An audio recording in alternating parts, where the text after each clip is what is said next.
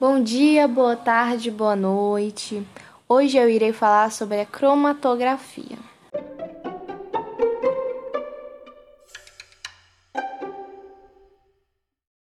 Bom, neste primeiro momento eu irei falar quem descobriu a cromatografia. Quem descobriu foi um botânico russo, Mikhail Schwedt ele inventou a primeira técnica cromatográfica em 1900, durante seus, suas pesquisas sobre a clorofila. Bom, ele utilizou é, uma coluna empacotada contendo carbonato de cálcio como uma fase estacionária para separar pigmentos coloridos de extratos de planta. E na fase móvel, ele utilizou éter de petróleo. Mais lá para frente vocês irão saber o que é uma fase estacionária e uma fase móvel. Bom, o método ele só foi descrito em 1901, no 11º Congresso de Médicos e Naturalistas em São Petersburgo. E a primeira publicação aconteceu dois anos depois, em 1913. 1903.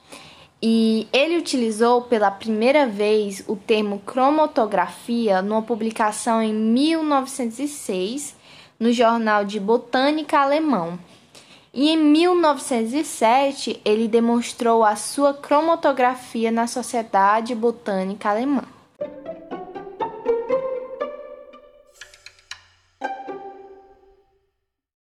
Bom, agora eu vou falar sobre o que é a cromatografia e a sua importância. Bom, a palavra cromatografia ela veio do grego, onde croma significa cor e grafia significa escrever. Mas o que é cromatografia? Bom, a cromatografia ela é um processo físico de separação, na qual os componentes a serem separados, eles são distribuídos em duas fases: a fase estacionária e a fase móvel. A fase estacionária ela pode ser um sólido ou um líquido disposto sobre um, um suporte sólido com uma grande área superficial.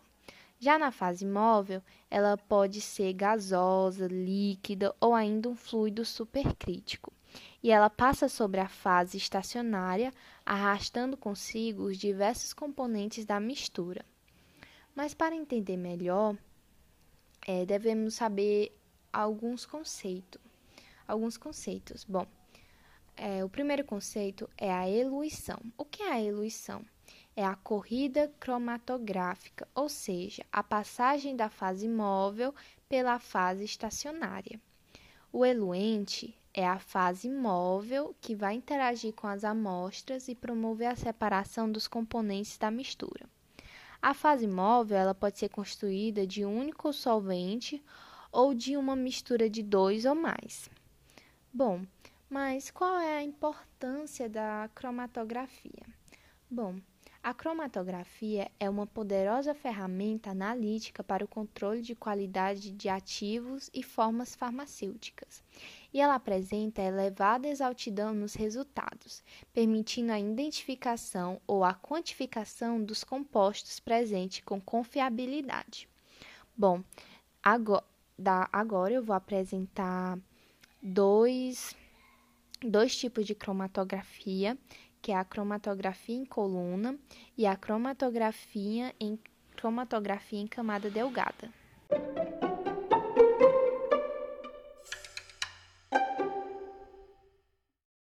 Bom, a primeira que irei falar é a cromatografia em coluna.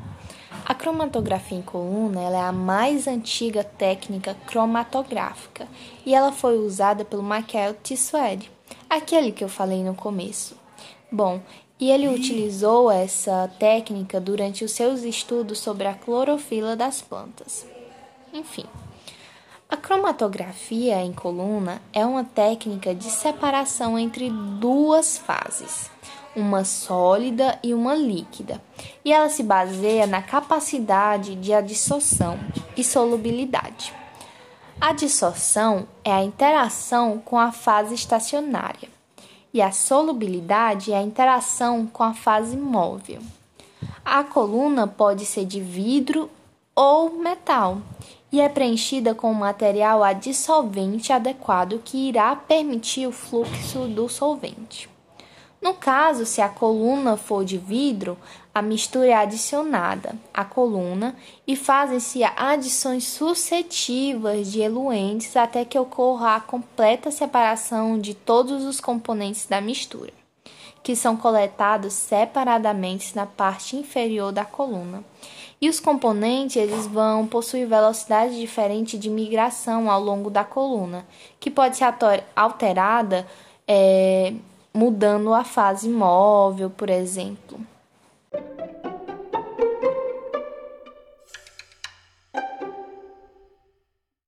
Agora irei falar sobre cromatografia em camada delgada. Bom, o que é a cromatografia em camada delgada? É uma técnica de adsorção líquido-sólido, que neste caso a separação se dá pela diferença de afinidade dos componentes de uma mistura pela fase estacionária. Por ser um método simples, rápido, visual e econômico, esta técnica é predominantemente escolhida para o acompanhamento de reações orgânicas, sendo também muito utilizada para a purificação de substâncias e para a identificação de frações coletadas em cromatografia líquida clássica.